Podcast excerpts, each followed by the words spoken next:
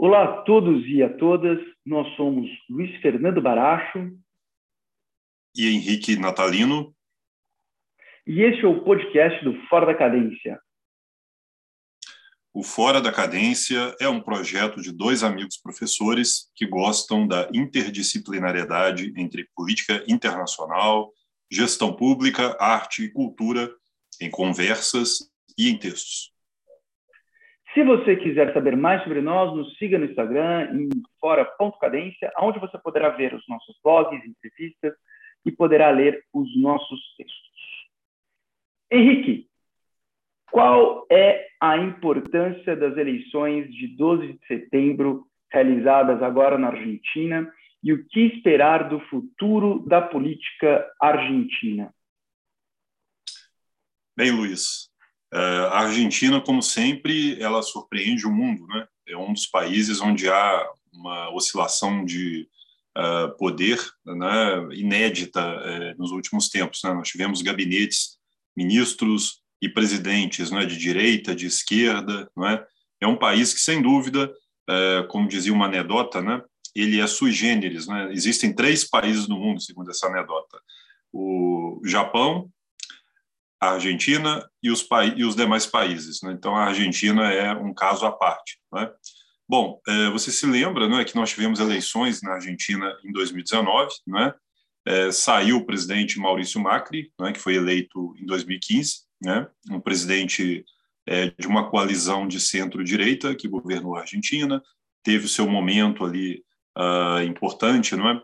É, durante o, a tentativa de renegociar a dívida externa argentina, né, de retomar as negociações para uh, o pagamento né, dessa dívida externa que vem lá de trás, né, do default de 2015, 2005, né, durante o governo Néstor Kirchner, né, e as eleições do dia é, 12 de setembro, né, no último fim de semana, é, mostraram uma derrota da coalizão governista, né, da coalizão liderada pelo Partido Peronista, não é? Uh, do presidente uh, Alberto Fernandes. Não é? Uh, e é interessante porque esse governo ele é formado por duas alas do peronismo. Né? Nós temos uma ala mais moderada, digamos, né? É, incorporada, incorporada né? pelo presidente Alberto Fernandes, que também já foi chefe de gabinete da ex-presidente Cristina Kirchner, e de outro lado uma ala mais à esquerda e mais personalista ligada à ex-presidente Cristina Kirchner, não é que ocupa o cargo de vice-presidente da Argentina hoje, não é? Uh, no último fim de semana nós tivemos aí uma derrota né, da, dessa coalizão governista uh, com a vitória, né, por mais de 40% dos votos eh, da coalizão da oposição, né, do partido ligado ao presidente Maurício Macri, não é? e isso de, uh, levou a um terremoto político tanto no governo quanto na, na política argentina. É? Os jornais argentinos no fim de semana, durante a semana, né, já vêm tratando desse tema uh, e isso coloca em xeque não é, a continuidade uh, da coalizão governista. Não é? alguns cientistas políticos trataram de se essa grande alteração né, na composição é, da coalizão governista, ela se trata de, uma no, de um novo uh, gabinete ou se é apenas uma, uma alteração residual, né, uma alteração pequena. É? Uh, eu sou da, entre eu me encontro entre aqueles que uh, entende que houve lá o que a gente chama de cabinet reshuffle, é? ou seja, uma reestruturação do gabinete, é? de modo a acomodar as novas forças que uh, hoje uh, são preponderantes dentro da coalizão governista. Não é? Uh, o que, que acontece? A presidente Cristina Kirchner, não é, que está na chapa de Alberto Fernandes, não é? ela é, no início ela se colocou ali como uma das principais aliadas né, de Alberto Fernandes, não é? aquela que de fato né, é, é, praticamente elegeu né, o, o, Alberto Fernandes, já que ele, ele, tinha, ele, era um político, tinha ali uma, uma certa vivência, não é? mas não tinha nem um décimo né, da, da força política da ex-presidente. Né? Uma ex-presidente que, aliás, estava sendo processada, né, uh, sofrendo acusações de corrupção. Né? Então, foi interessante para ela também para ter imunidade, né? ela ter um cargo no executivo, né? para se manter também longe aí de processos em primeira instância. Uh, Cristina Kirchner, que inicialmente, portanto, se mostrou ali como uma, uma figura mais discreta, crescentemente vem ganhando preponderância dentro do governo, não é? Uh, e isso uh, chegou ao auge na semana passada, não é? Com a, a derrota né, da, da, coalizão governista, não é?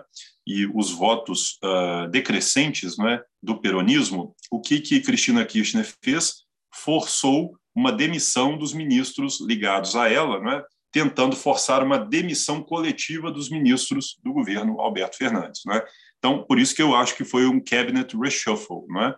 Uh, por que, que uh, não é um sistema parlamentarista, não é?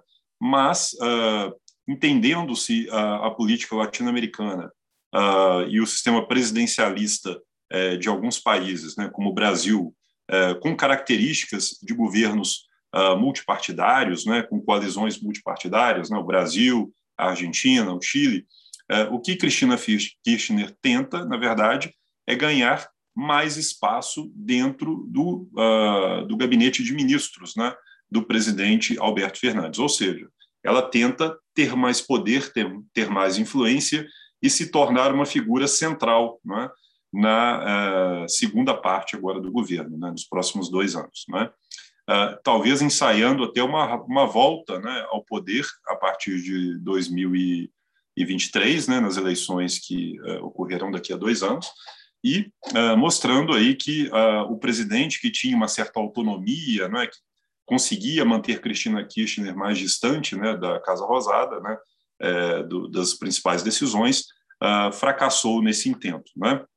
Então, os novos ministros, né, que foram nomeados agora, seis novos ministros no gabinete, né, mostraram que a queda de braços entre o presidente e sua vice, não é, já que houve ali uma um, mais do que um estresse, né, uma quase ruptura né, entre os dois, isso mostra que a Cristina venceu a queda de braço. Né? Ela forçou a demissão dos ministros ligados a ela uh, e o presidente teve que fazer uma reestruturação do governo como um todo. Né?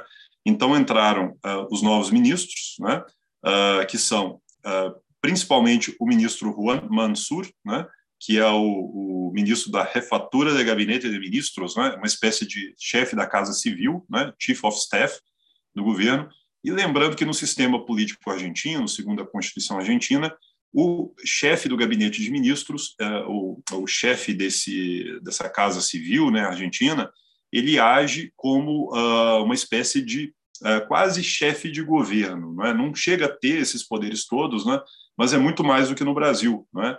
Porque uh, ele é copartícipe em todas as decisões uh, de gabinete. Né? É preciso, portanto, que o chefe de gabinete uh, dos ministros, né, essa figura, ela tenha uh, né, a total participação aí em processos decisórios de orçamento, de aprovação do processo legislativo, né, de nomeação de principais cargos. Né? Então, é uma figura muito importante. E agora esse uh, Mansur, ele é uma figura extremamente ligada à ministra, à presidente, ex-presidente, vice-presidente Cristina Kirchner. É? Então, de fato, o controle de Kirchner sobre o gabinete aumenta cada vez mais com a nomeação uh, desse desse cargo estratégico né, dentro do governo. Além de, eh, de, de Mansur, é, foram nomeados também o ministro da Agricultura, uh, Granaderia e Pesca, que é o Juliano Domingues, o ministro da Seguridade, uh, Aníbal Fernandes, o ministro de Ciência, Tecnologia e Inovação, Daniel Filmus, que é uma figura histórica também do peronismo, né, ligada a Cristina Kirchner, foi seu ministro da Educação eh, durante o governo Kirchner, além de Jaime per Persic, ministro, eh, novo ministro da Educação, Santiago Cafiero, ministro de eh, Relações Exteriores, Comércio Internacional e Culto, e uh, Juan Ross, secretário de Comunicações e Prensa. Então veja que são três cargos muito importantes dentro do governo, né? O Chief of Staff, né? O chefe do gabinete de ministros, o secretário de Comunicações e Imprensa, que tem uma figura é uma figura muito importante tradicionalmente nos governos de Kirchner, né? Já que há ali um embate muito forte com a imprensa, né? Uma tentativa de controle, então isso mostra uma maior ingerência sobre essa área, além das políticas sociais, né? Tanto o ministro da Educação quanto da Seguridade Social também ligados a Cristina Kirchner. E creio que uh, também teremos aí algumas, uh, né, em breve aí algumas novidades na política externa, já que o novo chanceler, o Santiago Cafiero, também é ligado a Cristina Kirchner. Então veja que Cristina ganhou a parada e hoje o uh, presidente Fernandes é cada vez mais refém da ex-presidente, a viúva mais famosa da Argentina.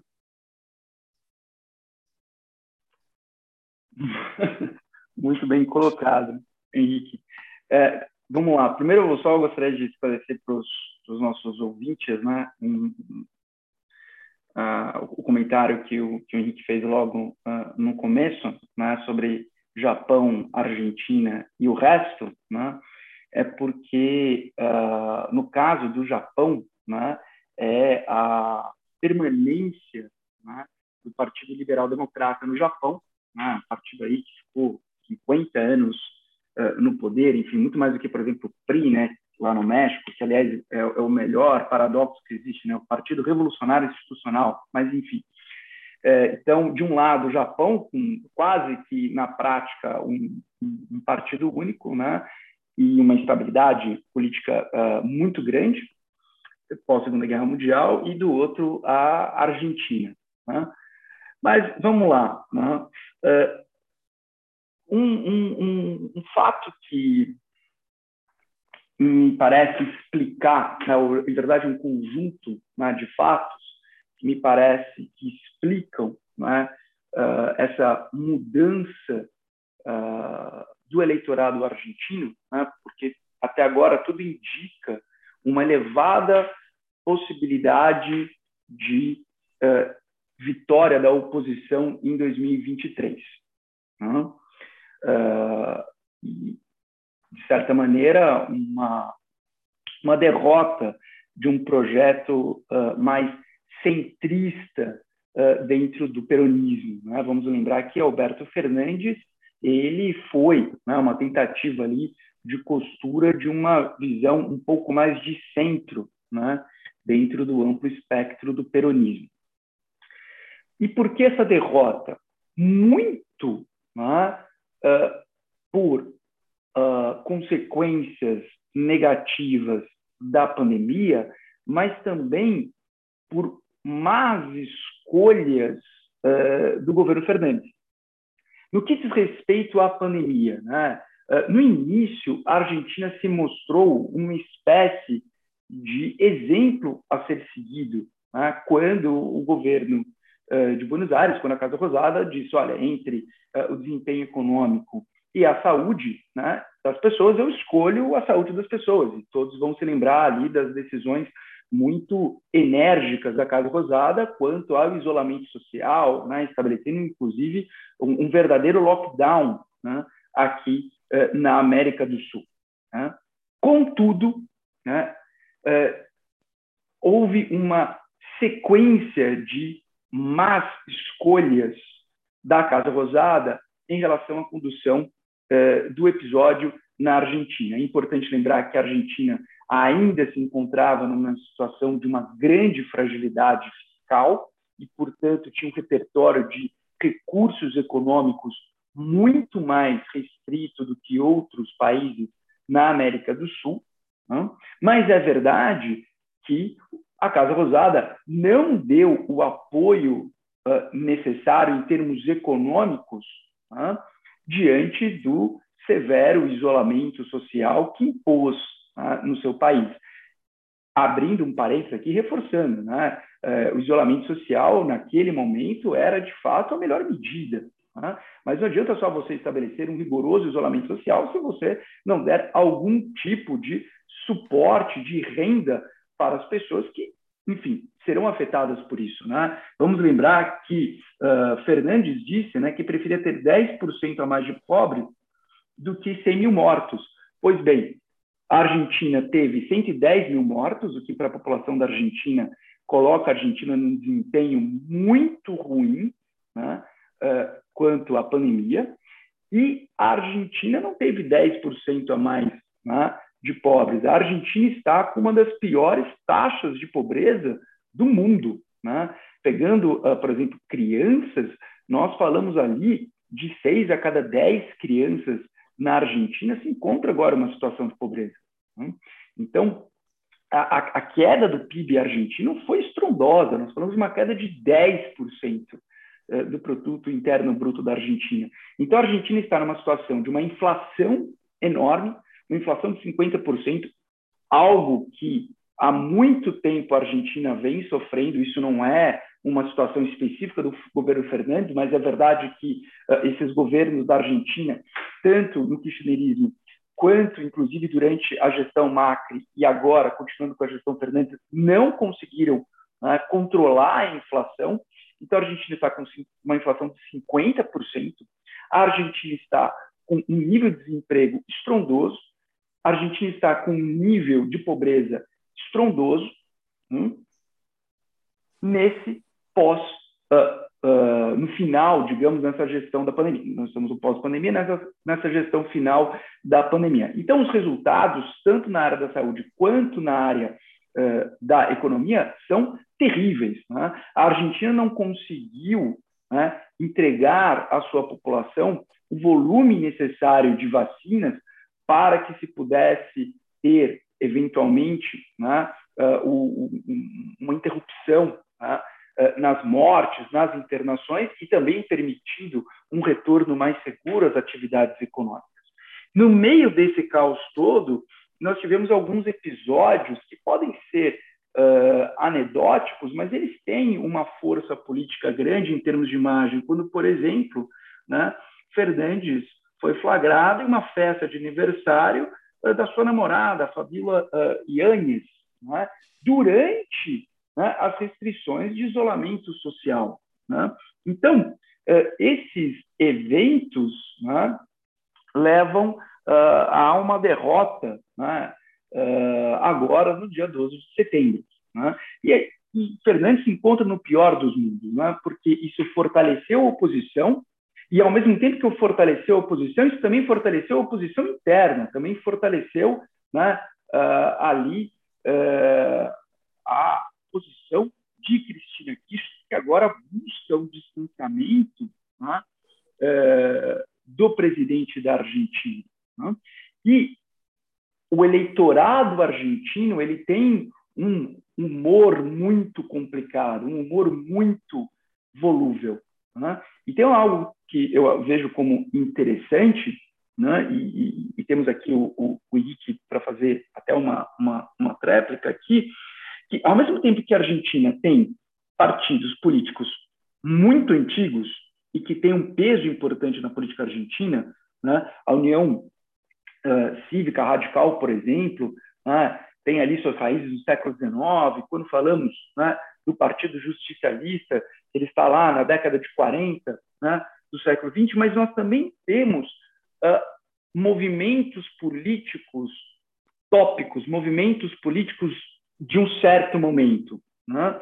O PRO, por exemplo, a proposta republicana, né, que foi ali desenhada por Macri e agora tem como grande liderança Horácio Rodrigues Larreta, né, que é uh, ali a liderança em Buenos Aires, e Buenos Aires, capital, tem um peso político muito importante para a Argentina, uh, concentra muito da economia argentina e concentra uma parte considerável da população argentina, uh, o, o, o é de 2005. Né? E, ao mesmo tempo, nós temos agora uma nova linha da política argentina, né? é, chamada de uma linha, entre aspas, né, ultraliberal, né? Conduzida ali por Javier Milei. Né? E o Javier Milei eu acho que é uma figura muito interessante, porque ele me lembra uma espécie de Sandoval Quaresma, né? fazendo aqui o diálogo com a escolinha do professor Raimundo, né? porque não só ele é um falso jovem, né? ele tem aquele cabelo dele lá todo despenteado, mas ele tem 50 anos. Acho que alguém tem que chegar para ele e falar assim, senhor Milei, você já tem 50 anos de idade, né? É, é, essa personagem que você faz é ridícula, né? Mas ele parece o Sandoval Quaresma também, por quê? Porque ele até começa em algum momento dando alguma resposta que parece ser uma resposta um pouco mais séria, um pouco mais, mais correta, mas ele sempre erra ao final. Né? É, a Argentina está numa situação de pobreza avassaladora. Você dizer que agora, do dia para a noite, nós vamos ter um estado mínimo na Argentina, isso não faz o menor sentido. Uma questão é, né, uh, retirar ali certos entraves. Vamos lembrar que na Argentina existe um controle de exportação, que é uma tentativa pífia de né, reduzir os efeitos negativos uh, da inflação. Né? Existe uma enorme irresponsabilidade fiscal, mas daí para o extremo de, olha, não vai ter mais política social, o Estado argentino agora vai ser o Estado do vigia noturno, vamos só cuidar da parte uh, de uh, resolução de conflitos e polícia, isso não faz sentido para um país com este grau de pobreza né? e com todos esses desafios. Né? Uh, mas só para que os nossos ouvintes aqui entendam, né, não podemos colocar Milley também no mesmo balaio do, do bolsonarismo. Tá? Uh, aqui é uma agenda forte na pauta econômica. Tá? Não, não, existe aqui uma agenda uh, conservadora na pauta dos costumes, né? como o, o, bolsonarismo agora é só isso. Né? Porque, enfim, a, a, pauta liberal econômica já caiu né, faz tempo. Né? Guedes está lá só como só como um vaso uh, decorativo. Né? Uh, tudo bem que eu vou ser bem honesto com você, Henrique, quando eu ouço o Milley falando, né, eu, eu fico lembrando de uh, certos, certas organizações aqui no Brasil, como o, o Instituto MISE, né, que faz alusão ali à escola austríaca, né, que me incomoda muito, porque eu digo que são os únicos economistas, entre aspas, tá, que defendem uma economia sem matemática. É, é impressionante, né? Como o Instituto Mises, que uh, supostamente propaga o liberalismo econômico, né, propaga o liberalismo econômico sem em nenhum momento entrar no modelo matemático. Né? Não sei que economia é essa que você não tem um modelo matemático. Né? Mas tudo bem. Então, às vezes, o Milley me, lembra isso, né? essa, essa, essa coisa meio deslocada no tempo. Né? Uh, então, muito me parece que do resultado de 12 de setembro é, claro, uma consequência da pandemia, mas também das más escolhas de Fernandes durante a pandemia. Né? Então, não dá só para ele colocar a culpa na pandemia como situação estrutural, mas também tem aqui né, a sua responsabilidade durante a condução desse episódio, que, mesmo tendo um bom início, não teve uma boa condução.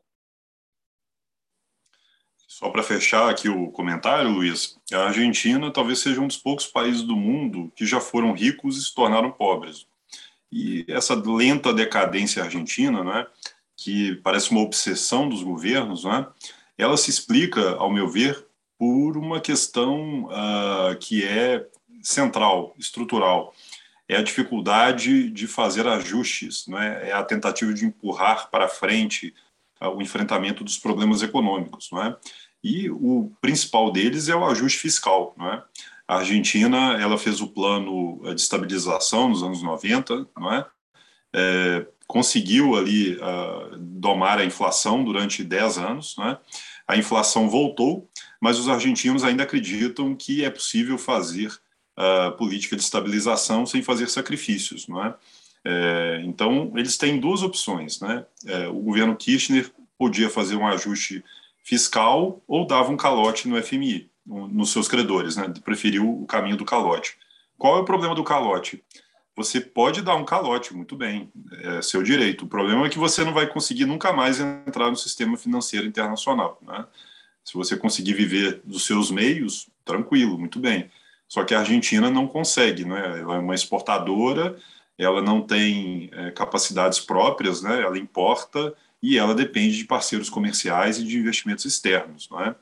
Nem o governo Macri também conseguiu domar os problemas econômicos, não é? Prometeu fazer reformas profundas e acabou uh, perdendo o timing não é? e apostando numa política uh, de apaziguamento, né? de, uh, de custos menores. Não é?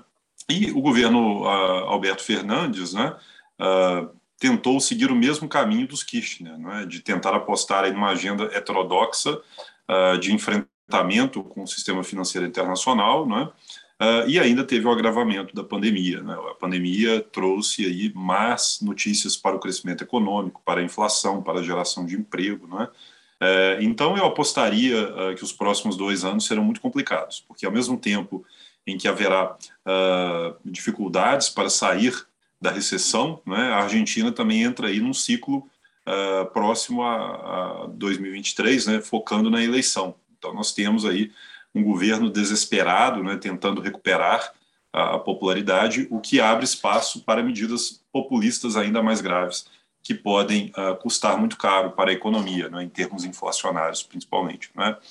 Mas, uh, como a Argentina sempre uh, né, nos surpreende, né, vamos ver aí quais são os próximos capítulos desse cenário. Né? E por falar em cenário internacional, nós temos aí essa semana também uma grande novidade, né, que é o principal pacto político uh, de segurança feito desde a Segunda Guerra Mundial, uh, agora entre Estados Unidos, Reino Unido e Austrália, né, o chamado uh, AUS, AUS, não é isso? AUKUS, né, o nome aqui, o, o AUKUS, assim. sinônimo de Austrália e Reino Unido e Estados Unidos, né? Australia, United Kingdom e US, United States, né? Uh, esse pacto uh, celebrado essa semana, né, pelo, uh, pelos primeiros ministros do Reino Unido, da Austrália e o presidente Joe Biden, né, é visto aqui como uma, um esforço na tentativa de contenção da China, talvez o principal esforço dos Estados Unidos aí já em muitos anos, né, de, de acercamento né, da China, de contenção. é uma política interessante, né, porque ela vem aí um mês depois da grande derrota uh, do presidente Biden né, na saída do Afeganistão, né, que foi tido aí como uma humilhação, uh, uma saída desastrosa, não é? E que tenta repaginar, não é, a, presença dos Estados Unidos na, na Ásia, não é? Uh, Luiz, como que você eh, vislumbra esse novo acordo militar, né, um acordo de segurança e um acordo voltado principalmente à segurança naval, não é? Inclusive com transferência de tecnologia para a construção de submarinos nucleares, não é? algo que os Estados Unidos só fizeram com o Reino Unido né, no passado, uh, e como que você uh, enxerga aí uh, o novo cenário asiático diante desse novo acordo? Opa, ótima pergunta, e acho que é, não tem como não recorrer né, àquela expressão, né? É, a geopolítica não está morta. Né? É, vamos lá, né? Então, pegando esse acordo AUKUS, eu vou tentar aqui explorar uh, as dimensões desse acordo, pensando em cada um desses parceiros, rapidamente: Austrália, o Reino Unido e os Estados Unidos. No que diz respeito à Austrália, né, uh, a Austrália ela tem um histórico, uh, enfim, muito, muito solidificado né, de parceria militar né, e parceria estratégica né, com eh, o Atlântico Norte. Né. Vamos lembrar que a Austrália uh, faz parte uh, de uma parceria de inteligência conhecida como Cinco Olhos, tá? Five Eyes, né? aqui basicamente desse mundo anglo-saxão, né? Reino Unido, Canadá, Estados Unidos, Austrália e Nova Zelândia, que foi uma grande rede de inteligência e de contra-inteligência eh, dos anos 40 do século passado, logo depois da Segunda Guerra inclusive durante a Segunda Guerra Mundial, até hoje. Né?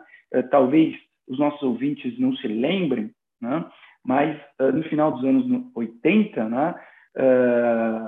quando se descobriu e se revelou a plataforma Echelon, que era a plataforma né, de cooperação de inteligência, né, isso foi, inclusive, um, um, um tema muito uh, intenso nas relações entre Reino Unido e o resto da Europa, né? porque o resto da Europa descobriu uh, que, pelo menos oficialmente, né, que o Reino Unido estava investigando lideranças políticas do resto da Europa. Né?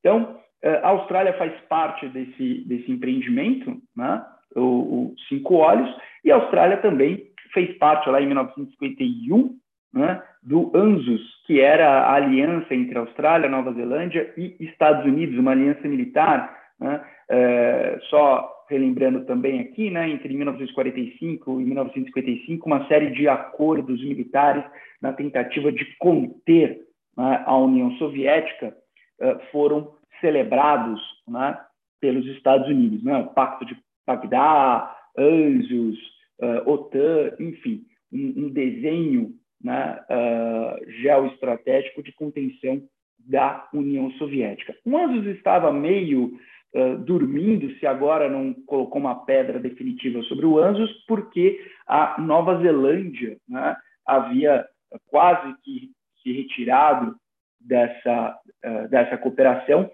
em 1986, né, em meados da década de 80, quando a Nova Zelândia declarou uma área livre né, de uh, armas nucleares no seu entorno, e isso dificultou né, algumas iniciativas desse, desse acordo. Né? Bom, então a Austrália tem esse histórico né, de uma parceria muito grande com este mundo anglo-saxão, anglo seja dentro de alguma costura da Commonwealth, seja expandindo com Estados Unidos. Né? Uh, mas uh, temos um episódio também importante da Austrália, alguns episódios importantes da Austrália com a China. Quando nós falamos da Austrália, a Austrália é um grande caso de sucesso né, em termos econômicos, em termos sociais, porque a Austrália é um daqueles países né, bem interessantes que passaram por mais de duas décadas de crescimento econômico ininterrupto. Né? E um crescimento econômico muito pautado né, em uma economia aberta, uma economia exportadora e uma economia exportadora de commodities. Né? Lembrando um pouquinho o modelo uh, da, do Canadá. Né? uh, que eles chamam de Maple Model, né? então aquele modelo de uma economia que se integra uh, com exportação de commodities. Né? E basicamente quais commodities? Nós falamos de vinho, nós falamos de carne bovina, nós falamos de lã, mas nós falamos muito de quê? De minérios. Né? Nós falamos de bauxita, nós falamos de ferro, nós falamos de carvão. E qual é o grande a grande região importadora dos produtos australianos? A Ásia.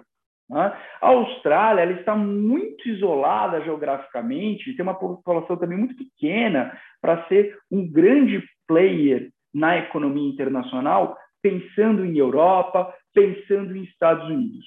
Né? Até porque, quando nós exportamos commodities, nós estamos falando de produtos físicos, enfim. Aqui, aqui a questão da economia digital não faz muito sentido né? Então, a, a, a, as vantagens comparativas geográficas são importantes. Né? E neste caso, neste cenário, né, a Ásia é a grande razão do sucesso australiano. Né? A Austrália tem na China o seu maior parceiro comercial e depois Coreia do Sul e Japão. Né? Mas eh, a Austrália está tendo relações complicadas com a China nos últimos tempos, nos últimos dois anos, para ser mais exato. Né?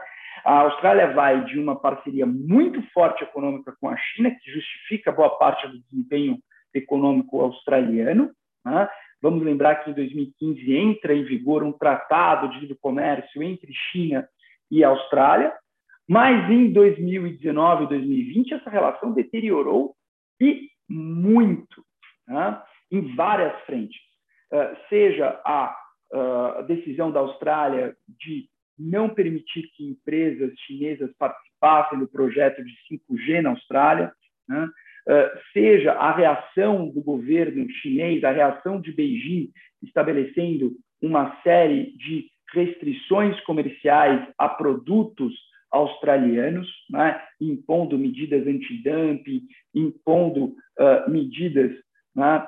uh, contra esses uh, produtos, vinho, carvão, bauxita, ferro, enfim, uma série de produtos. e o investimento estrangeiro direto de Beijing em Canberra, na Austrália, caiu de forma virtuosa. Ah, houve ali uma redução de 60% do investimento estrangeiro direto chinês, sendo que era um dos principais, uma das principais fontes de IED da Austrália. Então, o governo uh, de Scott Morrison, o governo do primeiro-ministro Morrison da Austrália, né, vem nos últimos uh, dois anos enfrentando ali uma série de uh, resistências, uma série de fricções, tendo uma série de fricções com Beijing. Né? E agora, sem dúvida, essa relação vai azedar e muito por conta deste acordo que está sendo celebrado. Bom, vamos pensar agora Reino Unido. Reino Unido sai da União Europeia e o governo uh, de Boris Johnson quer mostrar resultado. Né? Quer mostrar resultado no cenário uh, internacional no mundo pós-pandemia. Um desses resultados será né, a condução né, ali na Escócia da COP26, agora em novembro. E o Reino Unido procurando ser uma das economias que vai liderar né, essa corrida à economia de carbono zero. Um outro, uma outra iniciativa são acordos comerciais de livre comércio né, uh, negociados por Londres. Né, e esse, inclusive, é, é, é, um dos principais argumentos né, para incentivar a saída do Reino Unido da União Europeia, dizendo que, com isso, o Reino Unido teria mais liberdade para negociar acordos comerciais, acordos esses que tinham uma maior restrição por parte de Bruxelas. Né? Justamente há um desenho de um acordo né, comercial, mais um com a Austrália, né? e agora esta estratégia uh, militar, esta nova aliança, esse novo pacto né, militar com a Austrália. Então, o governo Boris Johnson tentando mostrar resultado, né, uh, conteúdo na sua política externa pós-Brexit. E chegamos aqui nos Estados Unidos. Né? Como você já colocou muito bem, Henrique, Biden sai de uma, um momento de derrota né, em termos de diplomacia com a desastrosa saída do Afeganistão.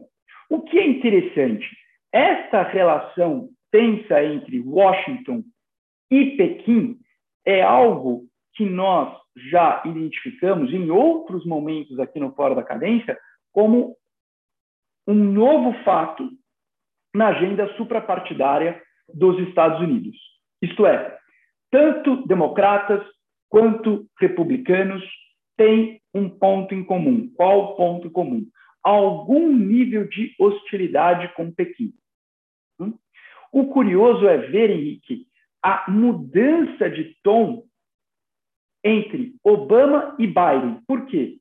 Durante o governo Obama, a sua política externa estava claramente se orientando para a Ásia. E estava claramente se orientando para a Ásia em um desenho de isolar a China em termos econômicos. Vamos lembrar do Acordo Transpacífico, né? que, de propósito, não tinha China, mas tinha ali a capacidade de englobar a maior parte das economias da Ásia. Hum? Uh, em mais de uma oportunidade, a então secretária de Estado né, uh, do governo Obama, a senhora Clinton, né, havia colocado que né, Estados Unidos é um país asiático, é um país do Pacífico. Né? Lembrando que Estados Unidos tem, até hoje, né, possessões na Ásia. E a estratégia né, de uh, um engajamento reticente com Pequim. Temos com Pequim o nosso grande parceiro comercial, mas ao mesmo tempo né, temos ali uh, posições diferentes, né, porque uh, estamos né, nessa tensão sobre a liderança global. A estratégia de Obama era isolar Pequim em termos econômicos. Agora, né, parece que a estratégia de Biden se desenha mais no campo militar. Hum? Uh, pensando ali né, em manter alguma capacidade militar né, de pronta operação uh, no Pacífico, mas em especial olhando né, para o conturbado mar da China. Hum? Bom, só o último detalhe, né, é, esta, este acordo, que ainda temos de esperar para ver qual que vai ser o seu desenho por completo, ele com certeza deixa dois parceiros desgostosos, além, obviamente, da China. E quais são esses dois estados que não estão nem um pouco contentes com este acordo? Por um lado, nós temos Nova Zelândia, né, que se viu ali completamente isolada, né, e Nova Zelândia, que ao contrário da Austrália, né, uh, Wellington, ali, ao contrário de Canberra, tem né, uma relação muito próxima com Pequim, né, mas, ok, Nova Zelândia uh, não é, né, não está ali entre as dez maiores potências do mundo, mas de fato sai desgostosa. E a França. E por que a França? Porque a França tinha um acordo de venda de vários submarinos convencionais para a Austrália. E agora a França é surpreendida, Paris é surpreendida com a decisão da Austrália de adquirir submarinos né, nessa parceria, basicamente dizendo: olha, França, esquece aquilo que negociamos. Né? Então, sem dúvida, né, Paris está muito desgostosa com este, uh, este pronunciamento. E aí eu acho que é mais um sorrisinho né, uh, do outro canal, do outro lado do canal da Mancha, né, uh, por Boris Johnson, né, cutucando os seus parceiros europeus. E é isso, Henrique. Luiz, muito interessante seu comentário e eu gostaria de resgatar uma coisa que você disse. A geopolítica nunca saiu da moda, nunca saiu é, da centralidade é, do cenário internacional, não é? Estamos aí de volta agora à, à questão da segurança tendo aí uh, uma preponderância nos cálculos dos governos, não é? E por que isso, né? Você já disse muito bem, não é? É uma política de contenção da expansão chinesa na Ásia e no Indo-Pacífico, não é? Na região uh, tanto do Pacífico Sul, não é? Quanto do Pacífico Central, quanto no Oceano Índico. Uh, no passado, né, no, no, governo Obama, nós já tivemos uma iniciativa nesse sentido, que foi o reconhecimento da Índia como potência nuclear pelos Estados Unidos. Né? A Índia não está no acordo, é, no Tratado de Não Proliferação Nuclear, né? e ela foi assim reconhecida como potência nuclear né? Uh, pelos Estados Unidos, pelo governo Obama, já numa iniciativa de uh, acercamento da China. Não é? Então, é importante que tenhamos aí, uh, na visão do governo Obama, não é? a China com um, um, um, adversário, né? a Índia, dentro do cenário né? Mas podem dizer, mas, bom, mas a Índia não está nos BRICS com a China? Sim, mas aí é uma agenda mais econômica, uma agenda mais uh, multilateral, né? voltada ao comércio, às instituições internacionais. Em questões de segurança, uh, vale uh, as estratégias nacionais de cada país. Né? Então, nós temos aí já um desenho né, de contenção da China sendo formado. Né?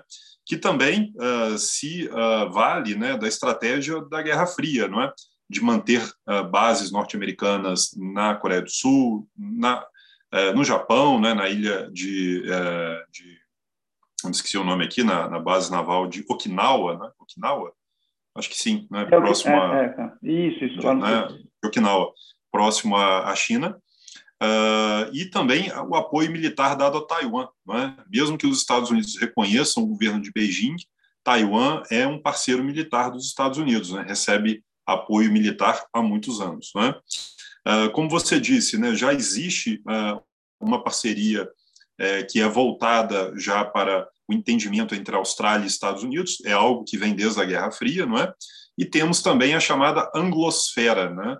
A anglosfera são, de, são acordos de geometria variável entre Reino Unido e as suas ex-colônias, né? As suas ex, os atuais membros da Commonwealth, não é? Então, dentro da anglosfera, nós temos, ah, como você citou, né, a estratégia de é, inteligência chamada de Five Eyes, né, mas temos também é, acordos na área espacial e uh, aeronáutica? Uh, acordos entre as marinhas de guerra, é, que é chamado de Auskenzukus, né, entre as marinhas, acordo de fronteiras, acordo de comunicação eletrônica é? entre os, os exércitos, uh, acordo de passaportes, acordos técnicos de ciência e tecnologia e outros, uh, outros assuntos relacionados à defesa. Né? Essa estratégia de, da anglosfera, aliás, foi aventada durante o governo Donald Trump, não é? como uma alternativa às estratégias que eram levadas à frente pelo governo Obama para a contenção da China. Né? Uh, eu me lembro que eu li um texto em 2016, não é? Na revista Foreign Affairs, que exatamente aventava né, a possibilidade dessa anglosfera?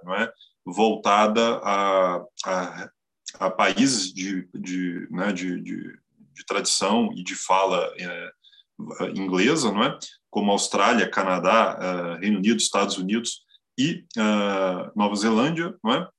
que uh, representam 6% da população mundial, 17% das áreas da superfície terrestre, 20% do PIB global, 38% da, do comércio internacional e que concentram, veja você, 50% dos milionários e 45% do gasto militar do planeta. Não é claro que os Estados Unidos representam 90% disso. Né? Nós estamos falando de algo é muito próximo do que o Brasil é na América do Sul. Né? O Brasil uh, é desproporcional, né? Uh, né? o peso que o Brasil tem na América do Sul, assim como, como se fosse uma parceria Unidos. lusófona, né?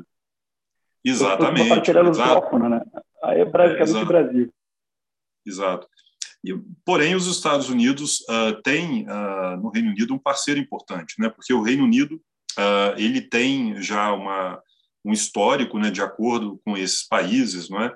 A primeira-ministra, aliás, a, a, chefe de Estado né, da Austrália, da Nova Zelândia, é a Rainha Elizabeth II do Reino Unido. Né? Então, há ali uma vinculação histórica com o Reino Unido. Não é?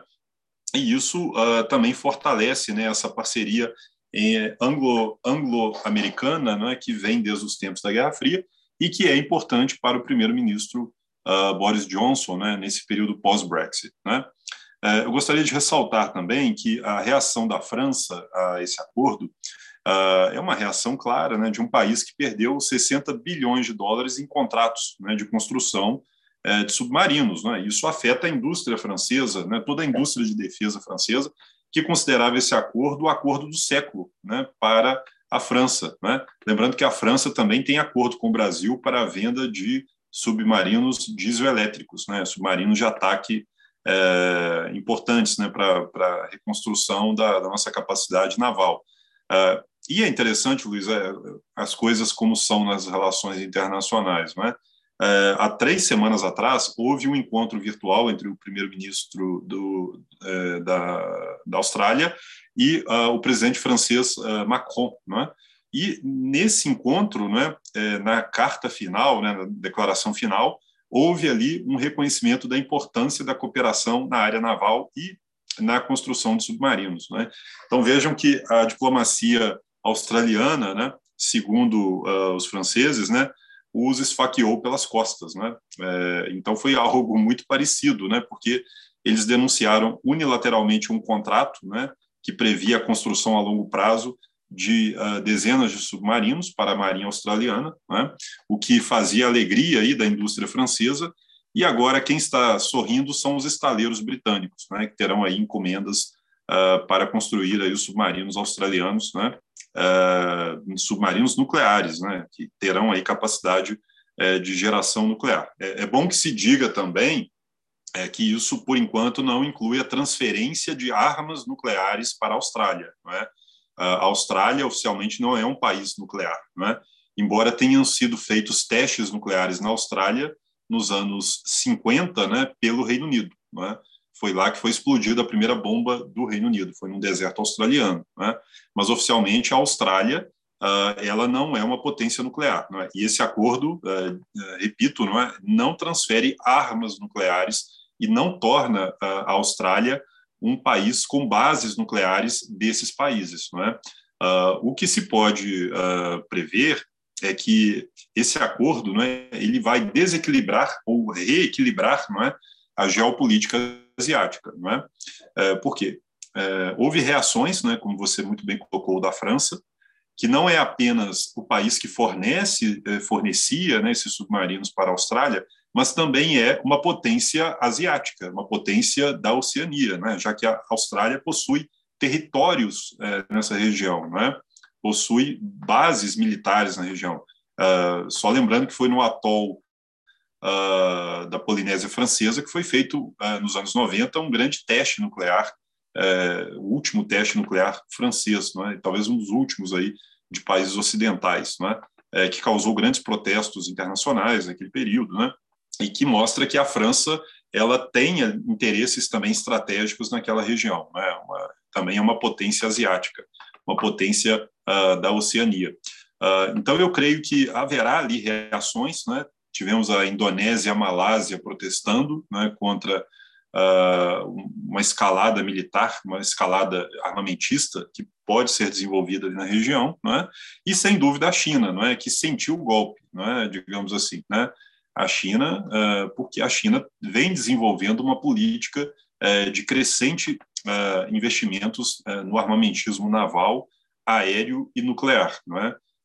no Mar do Sul da China vem sido vem sendo construído um grande arquipélago, né, de bases militares, né, uma constelação ali chamada de colar de pérolas né, na região, para que a China se torne ali uma potência naval é, em muito pouco tempo. Né? A China vem investindo também na sua guarda costeira, é? que é um nome uh, que se dá à nova marinha chinesa, não é? uma marinha que nos próximos 10 anos terá novos uh, porta-aviões nucleares, não é? terá novos submarinos nucleares e que terá capacidade uh, de ação sobre uma região muito mais distante do seu território. Então veja que a geopolítica da Oceania, ela, realmente ela se torna uh, um assunto internacional novamente, não é? Uh, de fato, uh, essa parceria ela mexe né, com os cálculos de poder na região e, sem dúvida nenhuma, para o governo Biden é uma aposta importante diante do cenário desastroso né, da saída do Afeganistão. É? Mas como eu, eu vejo isso, é o seguinte, muitas vezes você pode perder uma guerra, mas você ganha a batalha do século. Né? Você pode perder uma guerra local, mas você consegue né, uh, administrar o cenário estrutural global. Os Estados Unidos perderam a guerra do Vietnã, mas se tornaram os campeões da Guerra Fria. Né? Uh, talvez os Estados Unidos, ao saírem do Afeganistão, talvez, é? eles consigam agora redirecionar os seus recursos e a, a sua capacidade estratégica para algo muito mais uh, importante, que é a contenção de fato de um adversário que pode se tornar, não é, em breve, um antagonista militar à altura da capacidade dos Estados Unidos. É? Olha, depois desse, desse seu último enlace aqui, né, desse seu último comentário, eu acho que não tem nada mais a ser dito. Né?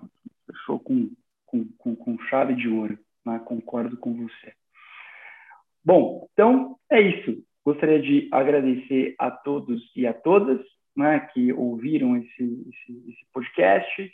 E se vocês gostam uh, do nosso trabalho, né, por favor, uh, divulguem né, e continuem aqui engajados e participando conosco né, no Fora da Cadência, nos nossos textos, nos nossos blogs, né, nos nossos podcasts, lá no Twitter, que também estamos, enfim, em várias plataformas.